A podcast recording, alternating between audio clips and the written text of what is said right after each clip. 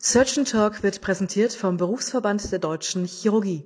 Wir danken unseren Sponsoren Corsa Medical GmbH, Karl Storz SE und Co. KG und Medtronic GmbH.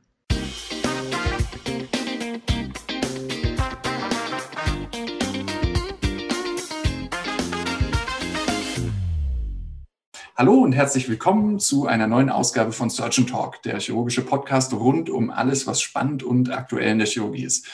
Mein Name ist Benedikt Braun und ich habe heute zwei Gäste bei mir. Zum einen die Juliane Krüppelin, sie ist die Sprecherin des Perspektivforums der DGCH und zum anderen habe ich Tobias Huber als Gast und erster Sprecher der Chirurgischen Arbeitsgemeinschaft Junge Chirurgie. Und warum ich beide da habe, das liegt daran, dass wir im Frühjahr eine gemeinsame Veröffentlichung geschrieben haben unter dem Titel Fridays for Future, All Days for Surgery. Und in diesem Artikel haben wir so ein bisschen die Themen, die für den chirurgischen Nachwuchs interessant sind, sind aufgearbeitet und dazu wollen wir heute einfach mal ein bisschen gemeinsam diskutieren. Wie immer findet ihr den Link zu diesem Artikel in den Show Notes. Da könnt ihr auch noch mal nachlesen, wer meine Interviewpartner heute im Detail waren. Und jetzt fangen wir einfach an. Hi Juliane, hi Tobi, schön, dass ihr da seid. Hi, grüß dich. Ja, vielen Dank für die Einladung und dass wir sehr hier sein dürfen. Schön. Ja, vielen Dank für die Einladung. Freut mich sehr. Und ich habe gedacht, vielleicht einfach mal als Einstieg in, in unser Thema äh, würde ich euch beide einfach gerne mal fragen, was macht für euch, ihr seid ja beide auch als Chirurginnen und Chirurgen tätig, was macht für euch eine gute chirurgische Weiterbildung aus? Vielleicht in zwei, drei Sätzen. Juliane? Ja, ich kann da äh, gerne mal anfangen. Also eine gute chirurgische Weiterbildung. Ich habe ja die Weiterbildungszeit jetzt äh, schon hinter mir, bin seit Anfang dieses Jahres auch Fachärztin. Und äh, was mir persönlich immer wichtig war, zum einen, dass äh, das, was man da tut, äh, von Anfang an gut strukturiert ist. Also, dass ich weiß, was kommt in welchem Jahr äh, auf mich zu und äh, wie kann ich mich auch darauf vorbereiten das war einmal so ein Thema, was mir persönlich sehr wichtig war, dass dort auch Transparenz besteht, dass es ein Weiterbildungskurriculum gibt. Und äh, das hat sich erfreulicherweise auch an der Klinik, wo ich angefangen habe, da wurde viel Wert drauf gelegt. Ähm, das war eine gute Sache. Und äh, ja, dann sind wir natürlich äh, Chirurgen bzw. Chirurginnen. Ne? Bedeutet gute Weiterbildung ist natürlich auch viel im OP stehen, viel sehen, viel assistieren, viel operieren. Und ähm, ich habe mir persönlich auch äh, eine Klinik der Maximalversorgung ausgesucht, um ähm, möglichst viel auch zu sehen und auch frühzeitig operieren zu können. Das wäre so der, der zweite Punkt. Und ähm, auch, dass man Fort- und Weiterbildungsmöglichkeit auch im Rahmen der Weiterbildung mal so ein bisschen über den Tellerrand hinausschauen kann. Und dann ist natürlich auch noch ein wichtiges Thema, dass äh, der Freundeskreis und die Familie nicht zu kurz kommt. Ja. Also wir arbeiten alle unglaublich gerne und auch unglaublich viel und es macht auch viel Spaß. Aber es ist natürlich auch immer toll, wenn man sich äh, auch noch im Bereich der, des Freundeskreises und der Familie ein bisschen austauschen kann, weil man auch noch ein, ein Hobby hat, äh, das man nachgehen kann. Und äh, das ist für mich persönlich sehr, sehr wichtig gewesen. Sehr schön. Tobi, ja, jetzt fällt mir gar nichts mehr ein, weil Juliane alles vorweggenommen hat. Ähm, tatsächlich äh, ist es die eierlegende Wollmilchsau, die, die man ja gerne haben möchte. Ne? Also alle Facetten, äh, wie wir es gerade gehört haben, ähm, in Idealform. Ähm, das ist wahrscheinlich nicht immer zu jeder Zeit so möglich. Mal schwankt so ein bisschen in die eine, mal in die andere Richtung. Ähm, ich finde, bei Weiterbildung ist immer ganz wichtig, äh, die, die Kommunikation und die Zielsetzung so im, mit den Weiterbildern. Das kann Chef oder Chefin sein, das können sozusagen die unmittelbaren, auch ähm, vielleicht Fachärzte auf Station sein, die einen irgendwie im Alltäglichen vielleicht dann häufiger sogar weiterbilden, ähm, als es der Weiterbildungsermächtigte ähm, ist. Und ähm, da ist, glaube ich, so Zielsetzung und regelmäßige Kommunikation ist, glaube ich, das, was ich jetzt noch äh, da hinzufügen würde, ähm, weil das ganz viel ähm, Positives bringt, wenn sozusagen die Erwartungshaltung auf beiden Seiten äh, entsprechend äh, gleichgehalten werden. Das, das finde ich total wichtig. Das ist ein ganz spannender Einwand. Dann, das passt so ein bisschen dazu, wie ich das erste Mal über dich gestolpert bin mit eurem transparenten Weiterbildungsartikel. Den äh, laden wir einfach, komme ich jetzt spontan drauf, auch mal in die Shownotes hoch. Da habt ihr ja ein ganz interessantes Konzept bei euch in Mainz, wie ihr ja das quasi löst mit euren Weiterbildungsassistenten. Habt das auch, wie ich finde, sehr, sehr schön und sehr ehrlich vor allen Dingen äh, publiziert. Und ähm, glaubst du, das ist für jeden irgendwie umsetzbar, das transparent zu gestalten? Mm, ja, ich glaube, man kann es überall umsetzen. Ähm, der Wille muss sozusagen auf allen, bei allen da sein. Ne? Das ist, ähm, das haben wir damals ja auch geschrieben. Das ist nichts, was die Klinikleitung sozusagen durchdeklinieren kann und das geht nicht äh, bottom-up, sondern ähm, Weiterbildung ist ein gemeinsames Produkt am Ende, ne, das eine, eine, Klinik insgesamt stemmt. Äh, und das, da, da, sind alle Teil dieses Teams. Und ähm, was wir natürlich ganz ehrlich formuliert haben, ist, dass es einfach immer schwieriger wird, diese Ziele gemeinsam zu erreichen. Ne, da sind Erwartungshaltungen einerseits, äh, da sind ähm, Zwänge, ich sag mal, äh, ökonomischer Natur, auch da, ähm, es gibt äh, Hürden ähm, hinsichtlich Zertifizierung, dass gewisse Dinge an gewissen Zentren gar nicht mehr gemacht werden können. Mindestmengen sind in der Diskussion. Ähm, äh, Arbeitszeitgesetz tut das Übrige sozusagen, die, die Verfügbarkeit ähm, zu beeinflussen. Und ja, wir haben, ähm, man muss da einfach gemeinsam dran arbeiten, dass man die Zeit, die man im OP ist, gut nutzt, aber auch die Zeit drumherum. Weiterbildung ist nicht nur OP. Und ähm, das äh, gilt es einfach gemeinsam anzugehen.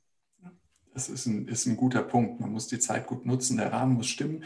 Juliane, bei euch, wie, wie läuft das da? Wer hat da äh, auf dem Schirm, dass die Weiterbildungsassistentinnen und Assistenten gut ausgebildet werden? Wie löst ihr das? Habt ihr noch einen spannenden Tipp für die Hörerinnen und Hörer?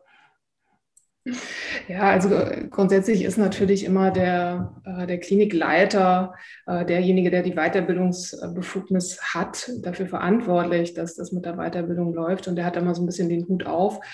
Um, umso schöner ist es natürlich, wenn man auch noch Oberärzte und Fachärzte hat, also im Grunde über alle Hierarchielevel, die sich für die Weiterbildung interessieren und äh, die Spaß dran haben und einem immer auch ein Stück was, was zeigen. Ähm, das habe ich so erlebt. Ich habe ja nach, meinem, nach meiner Facharztprüfung nochmal gewechselt an die universitäre Medizin. Ähm, da haben wir beispielsweise auch einen Lehrbeauftragten, der da mal so ein bisschen den Blick drüber hat und äh, dass regelmäßige Weiterbildungsgespräche stattfinden. Ich denke, das ist ganz, ganz wichtig. Regelmäßiges Feedback ist, denke ich, äh, eines der wichtigsten ähm, Tools, die man wirklich nutzen kann, um in der Kommunikation zu bleiben, so wie äh, der Tobias Huber das ja auch schon gesagt hat. Also Kommunikation ist einfach ganz, ganz wichtig in dem Bereich. Und äh, mit Feedback meine ich jetzt nicht nur die, ehrlichen Feedbackgespräche, die ja mehr oder weniger sowieso vorgeschrieben sind im Rahmen der Weiterbildungsordnung, sondern eben auch äh, kurzfristiges Feedback, also vor einer OP, nach einer OP ähm, oder eben auch nicht nur im Bereich der operativen ähm, Weiterbildung, sondern auch äh, in anderen Bereichen, was, den, äh, was die Stationsarbeit angeht oder die Ambulanz. Also dass man da wirklich immer in Kommunikation bleibt und äh, konstruktiv einfach Feedback äh, gibt und eben auch bekommt, weil das ist die Basis dafür, sich wirklich auch weiterzuentwickeln. Ja, und das, das wirklich zielführend ist, da gibt es auch hinreichend Studien für ich einen ganz, ganz wichtigen Einwand und finde ich irgendwie auch ermutigend, dass man das auch sagen kann. Ich wechsle, ich gehe wohin, lass mich weiterbilden. Die Weiterbildung hört ja nicht mit dem, mit dem, mit dem Facharzttitel quasi auf. Man ist ja doch letztlich Zeit seines Lebens, zumindest bei mir ist das so, damit beschäftigt, noch irgendwas äh, dazu zu lernen oder überhaupt erst äh, zu lernen. Das finde ich ganz spannend. Und da hätte ich auch noch eine kleine Folgefrage, weil du ja auch in diesem Jahr zusammen mit äh, einigen Kollegen was zur ja, Digitalisierung, E-Surgery und vor allen Dingen zu den Simulatoren geschrieben hast. Und ich meine, das ist ja ganz luxuriös, das äh, könnte ich mich ja weiterbilden, ohne auf die Uhr gucken zu müssen, was jetzt die Arbeitszeit angeht. Hältst du das für ein, für ein probates Mittel, Simulatoren und, und digitale Weiterbildung?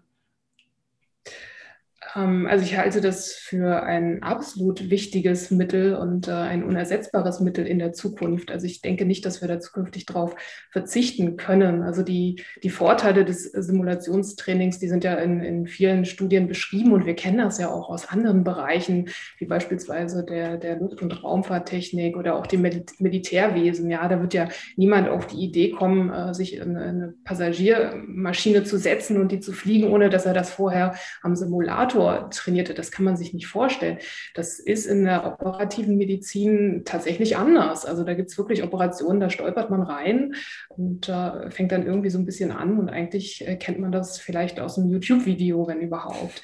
Also da sehe ich auf jeden Fall sehr viel Optimierungspotenzial was äh, wirklich äh, die, das Simulationstraining angeht. Also dass man wirklich einzelne Kompetenzen schon vorab üben kann und andere Länder machen es ja auch vor. Also es, es gibt ja durchaus auch Beispiele dafür, dass das fester Bestandteil sein kann im Rahmen der Weiterbildung und äh, da sollten wir auch in Deutschland drüber reden. Und digitale Lehrkonzepte ähm, das wird immer wichtiger werden, da kommen wir nicht dran vorbei.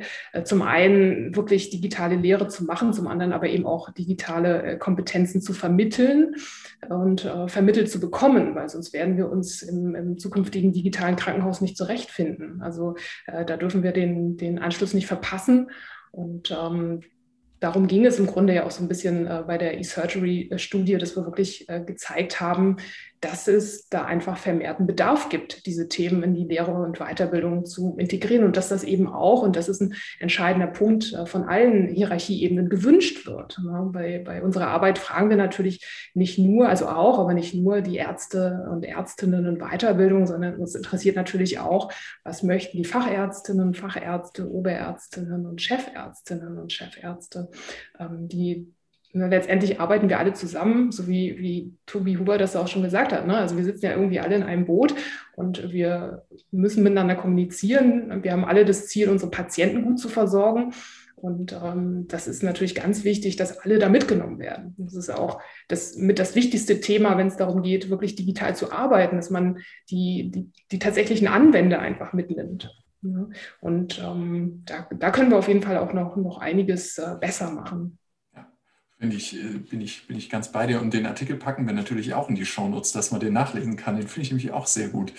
Und ähm, mal noch ein ganz anderes Thema. Du hast es als drittes genannt, ist ja so ein bisschen, ja, letztlich eine abgedroschene Floskel, aber irgendwie trotzdem immer präsent, das Thema Work-Life-Balance. Ich lehne die Begrifflichkeit ja so ein bisschen ab. Zum Glück ist das nur Audio, sonst könnte man jetzt sehen, wie ich mich winde, weil für mich ist Arbeit und ja, letztlich Leben nichts, nichts Gegensätzliches, was die Begrifflichkeit ja so ein bisschen impliziert. Ich finde es aber immer spannend, weil es einfach so individuell ist ähm, und interessant, wie das andere Chirurginnen und Chirurgen für sich ausdefinieren. Und äh, deswegen hätte ich euch das auch noch mal kurz gefragt, so ein bisschen schon als äh, Einleitung zum Abschluss unseres äh, kurzen Gesprächs. Und ich fange jetzt ausnahmsweise mal beim Tobi an. Juliane, dich hatten wir nämlich zuletzt. Was für dich eine gute Balance oder Symbiose oder wie auch immer du es letztlich nennen willst, zwischen dem Arbeitsleben und dem Privatleben äh, bedeutet. Die Vereinbarkeit von äh, Beruf und Leben. Ne? Es wird immer nur Familie und Beruf äh, gesprochen, aber ähm, äh, Leben besteht ja nicht nur aus Familie, sondern äh, und nicht jeder hat zum Beispiel ähm, Kinder oder hat vielleicht ein Wahnsinnshobby, äh, spielt in der Band. Äh, und das sind ja ganz wichtige Dinge, die man als Ausgleich ähm, natürlich auch braucht. Ähm, und ich glaube, das kann nur jeder für sich selber definieren, was da ähm, für den Einzelnen, die Einzelne wirklich wichtig ist. Ne? Ähm, man muss äh, das, die, die Balance, dieses Gleichgewicht, ne, ähm, kann man, kann man jetzt auch äh, irgendwie von Yin und Yang sprechen, ähm, ob es dann nur zwei sind oder vielleicht auch drei, vier Sachen, die irgendwie im Gleichgewicht stehen müssen. Ne? Ähm, das kann jeder nur für sich selber definieren. Und ähm, also aus der Erfahrung ähm, meiner ähm, beruflichen Laufbahn muss ich sagen, definiert das auch jeder anders. Ja, ich, ich, ich, ich sehe das, sehe das ganz, ganz gleich wie du. Ähm, das ist wahnsinnig individuell und trotzdem ist es ja immer so, dass es, dass es Leute gibt, die dann einem irgendwie suspekt sind, dass man sagt, ähm, der ist da irgendwie ewig auf dem Kongress gewesen und vernachlässigt da irgendwen oder irgendwas. Aber ich glaube, man muss halt einfach mit, mit, mit Spaß dabei sein und das, was man gerne macht, äh, das kann man ja zeitlich ausgestalten, wie man, mhm äh, wie man will. Oder Juliane, du siehst das ja auch so. Ich meine, wir treffen uns hier gerade abends, äh, samstags abends um neun, um das zu machen. Das wird man ja nicht tun, wenn man da keinen Spaß dran hätte. Das stimmt. Ich, ich habe es mir als Überstunde aufgeschrieben. Nein, äh, also das, das ist äh, vollkommen. Du dem BTC in Rechnung. Wie er das schon gesagt hat. Also äh, habt wir, wir haben unseren Beruf, äh, ich, ich erlaube mir mal auch äh, dafür andere zu sprechen, wir haben das ja aus, aus Leidenschaft gewählt und äh, das ist für mich dann auch so ein bisschen grenzüberschreitend. Ähm, ich, für mich gibt es ja auch keine harte Trennung zwischen, zwischen, zwischen Leben und Arbeit, weil es mir einfach immer wieder unglaublich viel Spaß macht zu arbeiten. Und äh, das schließt ja nicht aus, dass man trotzdem irgendwie auch Hobbys nachgeht. Und einen Tag ist man dann irgendwie ein bisschen länger in der Klinik und den anderen Tag geht man ein bisschen früher. Ähm, was ich ganz wichtig finde und was man nicht vernachlässigen sollte, ist, dass sich das über die Lebenszeit und über die Karriere einfach auch ändern kann und dass wir da einfach flexiblere Lösungen brauchen. Ja, es gibt irgendwie so, so Lebensphasen, da arbeitet man eigentlich äh, 90 Stunden die Woche und macht Forschung und der und das, man, hat ein, man hat Zeit dafür, es macht Spaß und dann ähm, wird man vielleicht äh, Mutter oder Vater und dann ist vielleicht äh, sind da andere Prioritäten, aber das, auch das ist möglicherweise ja auch nur eben äh, eine Phase, wo man sich abwechselt mit seinem Partner, wo man man dann doch wieder in die Vollen gehen kann. Und äh, worauf ich im Grunde hinaus will, ist, dass äh, zukünftige ähm, auch Arbeitszeitmodelle oder überhaupt so Konzepte, die müssen einfach oder sollten einfach flexibler werden, um eben ähm, auch auf die verschiedenen Bedürfnisse eingehen zu können. Das ist herausfordernd, das ist nicht ganz einfach und das erfordert auch sehr viel Abstimmungs- und Kommunikationsbedarf. Aber ich glaube, dass man damit wirklich letztendlich auch die, die Bindung zu seinen Mitarbeitern und Mitarbeiterinnen wirklich verbessern kann. Und wenn man das schafft, ähm, dann hat man wirklich äh, Leute, die einfach irgendwie nicht mehr zur Arbeit gehen, weil sie nicht das Gefühl haben, irgendwie arbeiten zu müssen und äh, weil ihnen das einfach Spaß macht, weil sie den, die Unterstützung und den Rückhalt äh, vom Arbeitgeber haben. Super. Das äh, finde ich, finde ich ganz wichtig. Und jetzt noch als abschließendes, ähm, ja, quasi Statement und vielleicht als, ähm, ja, als Bonbon für die Hörerinnen und Hörer, als kleines Takeaway, wenn ihr jetzt den zuhörenden Assistentinnen und Assistenten euren ja, Number One-Tipp verraten würdet, wie oder woran man bei einer Bewerbung einen guten Weiterbilder erkennt und umgekehrt dann den Number One-Tipp für die zuhörende Weiterbilderin oder den zuhörenden Weiterbilderin, wenn sie quasi Montag in die Klinik kommt, nachdem sie das gehört haben, äh, wie man äh, als Quickfix, wie auch immer, in der Klinik schnell äh, was, äh, was abändern kann. Juliane? ich offenbar auch meine äh, danach. Ich denke, das Allerwichtigste ist, dass man, wenn man sich eine Weiterbildungsstätte aussucht, dass man dort äh, hospitiert, dass man mit den Kollegen spricht, dass man wirklich ähm, mit den Leuten spricht, die, die das System kennen, die wissen, wie es funktioniert. Ähm, das würde ich immer empfehlen. Und ähm, den, den Tipp an die Weiter, Bilder sie verbessern oder wenn sie was verbessern wollen. Ich glaube, ein ganz wichtiges Tool ist Kommunikation. Also, dass man wirklich äh, miteinander redet und äh, schaut, was, was soll, was wollen wir verbessern und wie wollen wir es machen. Ähm, die meisten Ärztinnen und Ärzte in Weiterbildung haben da sehr gute Ideen. Ja, und äh, da wirklich in den Austausch zu kommen und zu kommunizieren, ist meiner Meinung nach mit das Wichtigste. Tobi? Ja, also für die weiter äh, zu Bildenden, ähm, man, muss sich, man muss sich tatsächlich die Klinik mal angucken. Man muss da mal hospitieren und mal so ein bisschen die, die Fühler ausstrecken, ein bisschen zwischen den Zeilen lesen. Dann kriegt man eigentlich ähm, das meiste, glaube ich, raus. Ähm, und für die Weiterbilder, ähm, glaube ich, gibt es ähm, ganz viele Motivationstools, wie man mit ganz kleinen Dingen wie zum Beispiel Teilschritte assistieren bei großen Operationen, ähm, einfach mal ähm, die bei uns in der Viszeralchirurgie Laparotomie äh, oder explorative Laparoskopie durchführen. Das motiviert die Leute unheimlich ähm, und schon, äh, sagen wir mal, ähm, äh, hat man die Leute wieder ähm, nochmal äh, einen Schritt motiviert. Und das geht ganz einfach, das kostet nichts. Ähm, und äh, glaube ich, ist ein ganz einfaches äh, Tool, das man jedem an die Hand geben kann. In jedem chirurgischen Fach natürlich auch.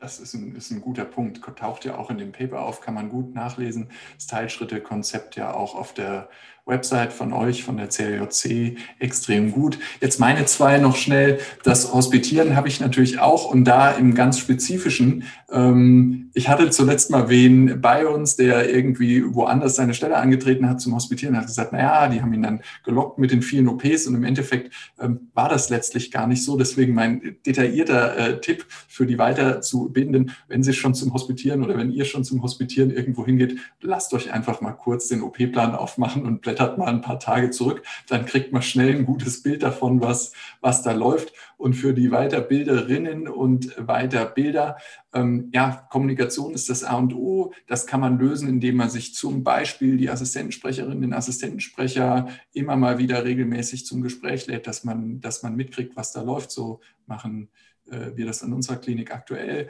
Bei meiner alten Klinik, wo ich vorher beschäftigt war, war immer ein Assistentensprecher oder eine Assistentensprecherin mit in der Oberarztkonferenz, sodass die auch mitkriegen, einfach was in der Klinik ähm, läuft und wo, was auch so die strategische Ausrichtung letztlich ist. Vielen Dank euch beiden äh, für das schöne und kurzweilige Gespräch. Ja, ich hoffe, es hat euch gefallen. Bei Fragen oder Wünschen für zukünftige Themen und auch Interviewpartner schreibt gerne einfach eine kurze Mail an mich, denn das war's für heute von Surgeon Talk, dem chirurgischen Podcast. Schreibt uns eure Meinung zu diesem Thema unter www.surgeon-talk.de. Ich bedanke mich fürs Zuhören und freue mich jetzt schon auf die nächste Ausgabe von Surgeon Talk zusammen mit euch, euer Benedikt.